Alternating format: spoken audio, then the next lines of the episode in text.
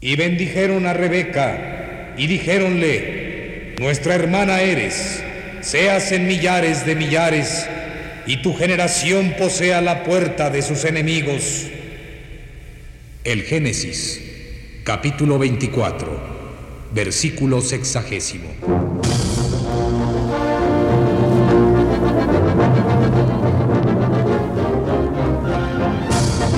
Las hijas de Rebeca. De Dylan Thomas.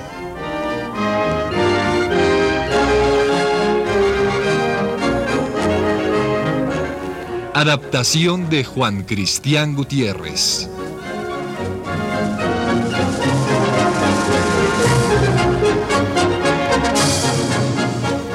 Capítulo último.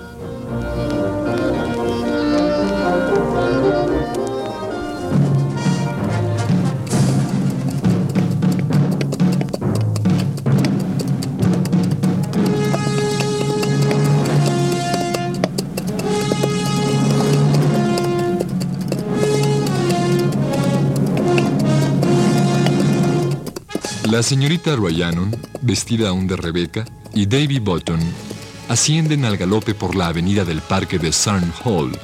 Rodean la casa y alcanzan la parte trasera.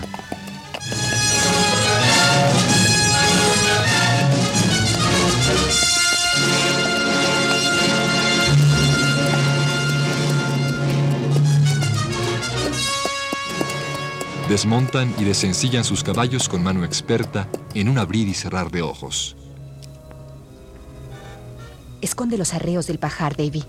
Luego métete en cama, deprisa. Eh, sí, señorita. Rebeca.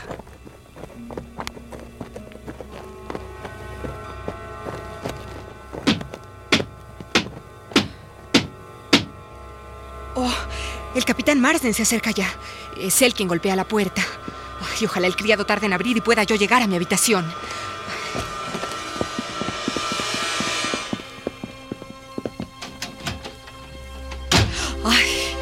Lo logré.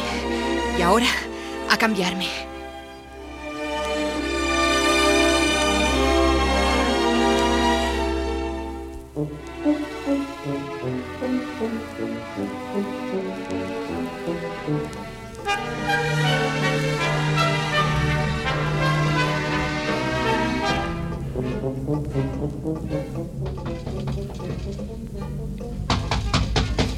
¿A ¿Quién diablos toca? Milord, soy el capitán Marsden. Eh, pase. Hay sirvientes locos y borrachos armados de arcabuces rompiendo puertas y losa. Ah, soldadesca que irrumpe con las botas sucias de barro y sangre. Esto no es una taberna, capitán, sino el dormitorio privado de un pobre inofensivo par del reino. ¿Qué quiere ahora? Señor, debo, si me lo permite. La respuesta es no. Váyase, váyase. Métase en la cama. Señor, debo registrar la casa. Ah, solar de mis antepasados. Dame fuerzas. Este simio inglés debe registrar mi casa en mitad de la noche. ¿Por qué capitán de los simios? Rebeca, milord. Sabemos que está en su casa. Ah, Rebeca otra vez. ¿Por qué ese sujeto no se decide ya y toma residencia aquí con nosotros? Adelante, adelante, busque, registre lo que le plazca, métase en los armarios, zambúllase en los cajones. Probablemente encontrará en ellos algún viejo policía que dejó olvidado en su última visita. Gracias, milord. Oh, Hay que registrar todas las habitaciones.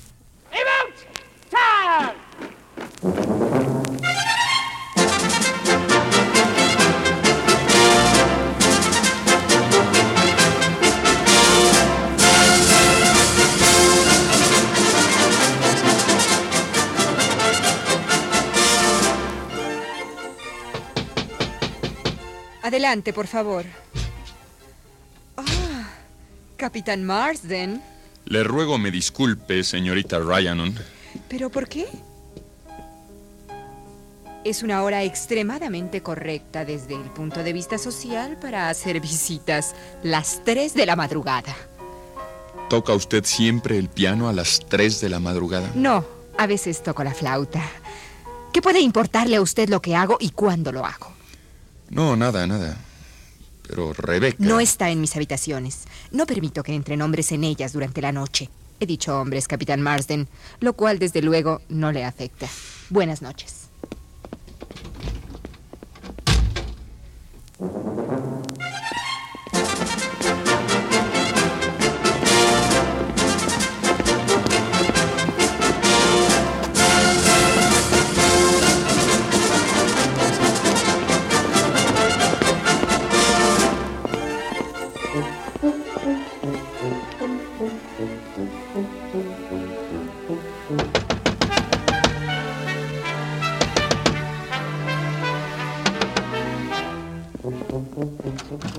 Despertado usted precisamente cuando soñaba en sirenas, capitán Marsden. Lo lamento, milord.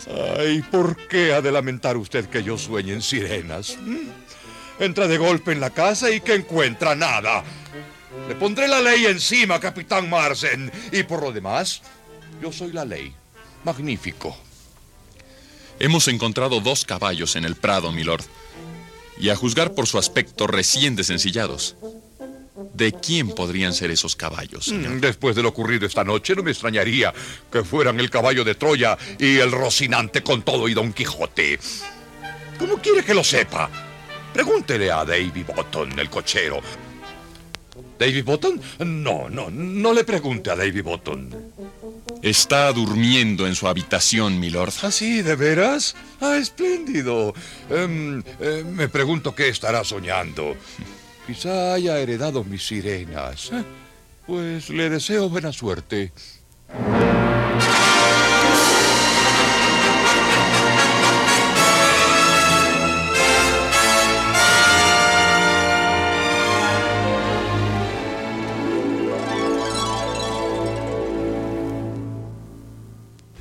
El doctor ha dicho que te ha salvado por un pelo, Anthony. Tan solo unos centímetros a la izquierda y habría perdido un paciente. Yo, un marido. Y Sarah Jane no tendría a quien darle sus tazones de leche. Esta mañana pasé por el pueblo. La nueva corría de boca en boca. Ha sido nombrada una comisión real para investigar el sistema de peajes. Con una condición tan solo. ¿Cuál? Las hijas de Rebeca deben cesar en sus actividades. Son términos oficiales. Que debemos acatar, querida mía.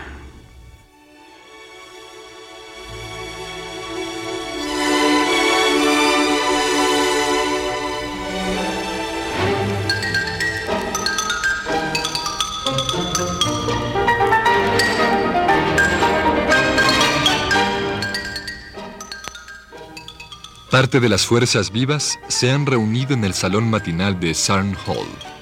Están Lord Sarn, el capitán Marsden, Sir Henry Price Parry, Robert el gato y Sir John Watkin. Si supiéramos tan solo quién era Rebeca. En un tiempo pensé que eras tú, Robert. Bueno, cambié de idea cuando aquel pordiosero me empaquetó como un pollo. Sé que tú no harías eso. ¿Y por qué no lo haría tu gato Robert? ¿Mm? ¿Por qué no? Si lo supiéramos, podríamos dirigirnos a él directamente.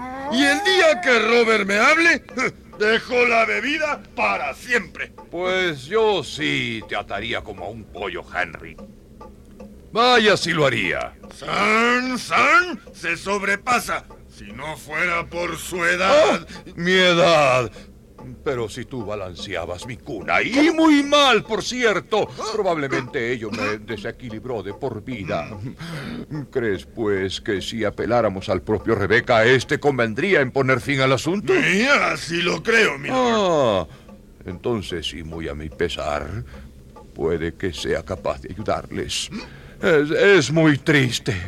Conducía como los mismos ángeles. Tendré que encontrar otro cochero. Quiere decir que sabe quién es Rebeca. Eh, eh, eh, eh, que, que venga, Davy Botton.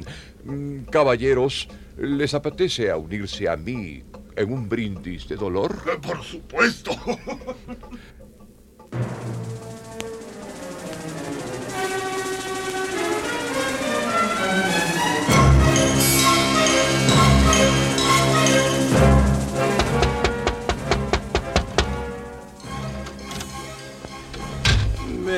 mandó llamar, milord?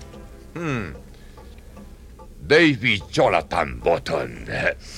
Tengo que preguntarte algo. Me temo que es muy serio. Eh, te conozco desde hace años y jamás he sabido que fueras un mal cochero, sino al contrario. Nadie mejor que tú, tan leal y diestro. Incluso con una buena carga de licor encima.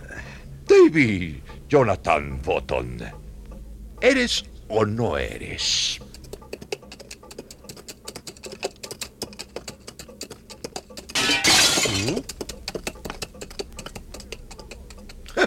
y sigue el holgorio. Supongo que Marsen fracasará en su intento de alcanzar al jinete. Aquí hay una nota. Léala, Sir Henry. Mm, Sí, milord. Dice así. A partir de este momento, las hijas de Rebeca cesarán sus ataques a los peajes con objeto de que la Comisión Real pueda cumplir su cometido. Firmado Rebeca.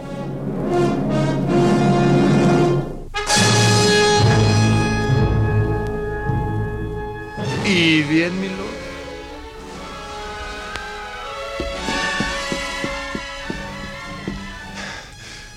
No conseguí alcanzarlo. Se ha ido. ¿Sí? Así nos pareció apreciarlo, capitán. Pero vuelva, vuelva a buscarlo. Eh, Vuelva, inténtelo, Marsen.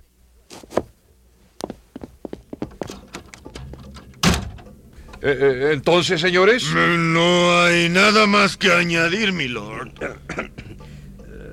Me estaba preguntando su señoría si era o no era yo. Oh, sí es cierto. Lo había olvidado. Eh, Davy Jonathan Button, ¿eres o no eres feliz con tu posición en esta casa? Eh, lo soy, milord. Eh, claro que sí. Oh, entonces, a partir de ahora, puedes contar con un aumento en tus emolumentos. Oh, oh, su señoría. Eh, quiere decir que, que percibirás más dinero, idiota. Eh, Eso. Eh, gracias, señoría. Eh, y que. Y que sea por su salud, milord. Hmm, Por la salud de todos.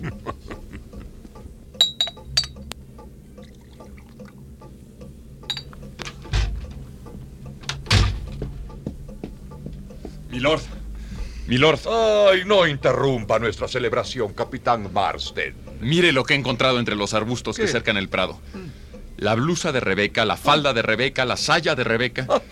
Davy, Sí, señor. llévate todo eso y, y quémalo. Pero, Milord, se trata de una prueba material. Demostrará que Rebeca... Ay, yo soy el amo de esta casa, capitán. Vamos, Davy, llévatelo, llévatelo, llévatelo. A sus órdenes, milord. Eh, Con permiso, capitán.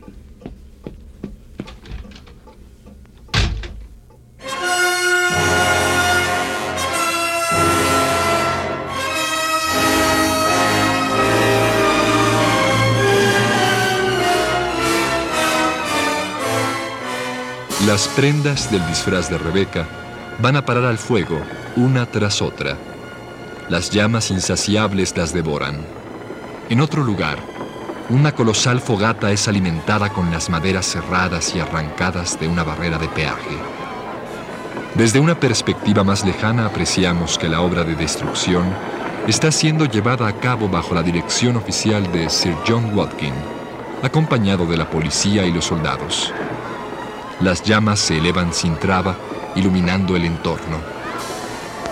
En él, con el semblante encendido un instante por la llamarada del fuego próximo que acaba de morder el resinoso leño, Anthony y Ryanum, espectadores felices, se abrazan risueños.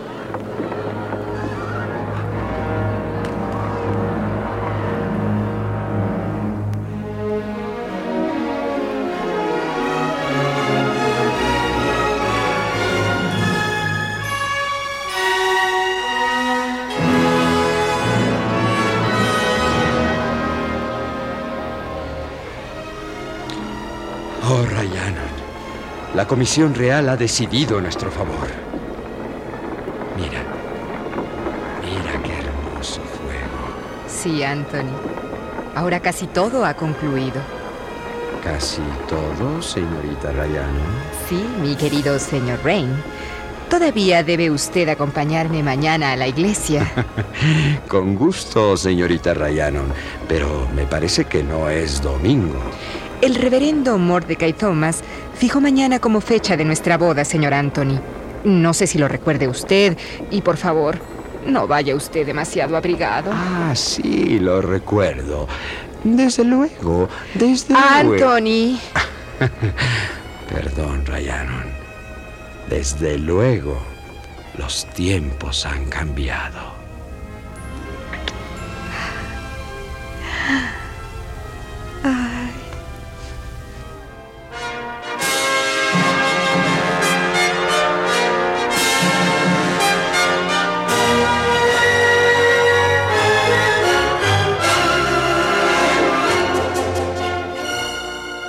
Esta serie, Luis Miranda fue Anthony Rain. Yuridia Contreras fue la señorita Ryanon. Sergio Molina fue David Button. Miguel Gómez Checa fue Lord Sarn. Antonio Rangel fue Sir Henry Price Parry. Miguel Couturier fue el capitán Marsden. Y Eugenio Castillo, el narrador.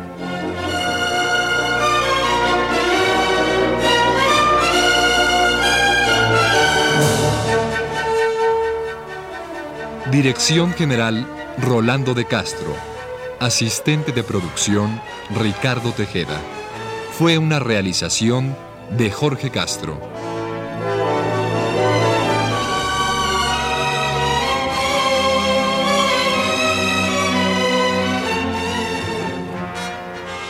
Y una producción de Radio Universidad Nacional Autónoma de México.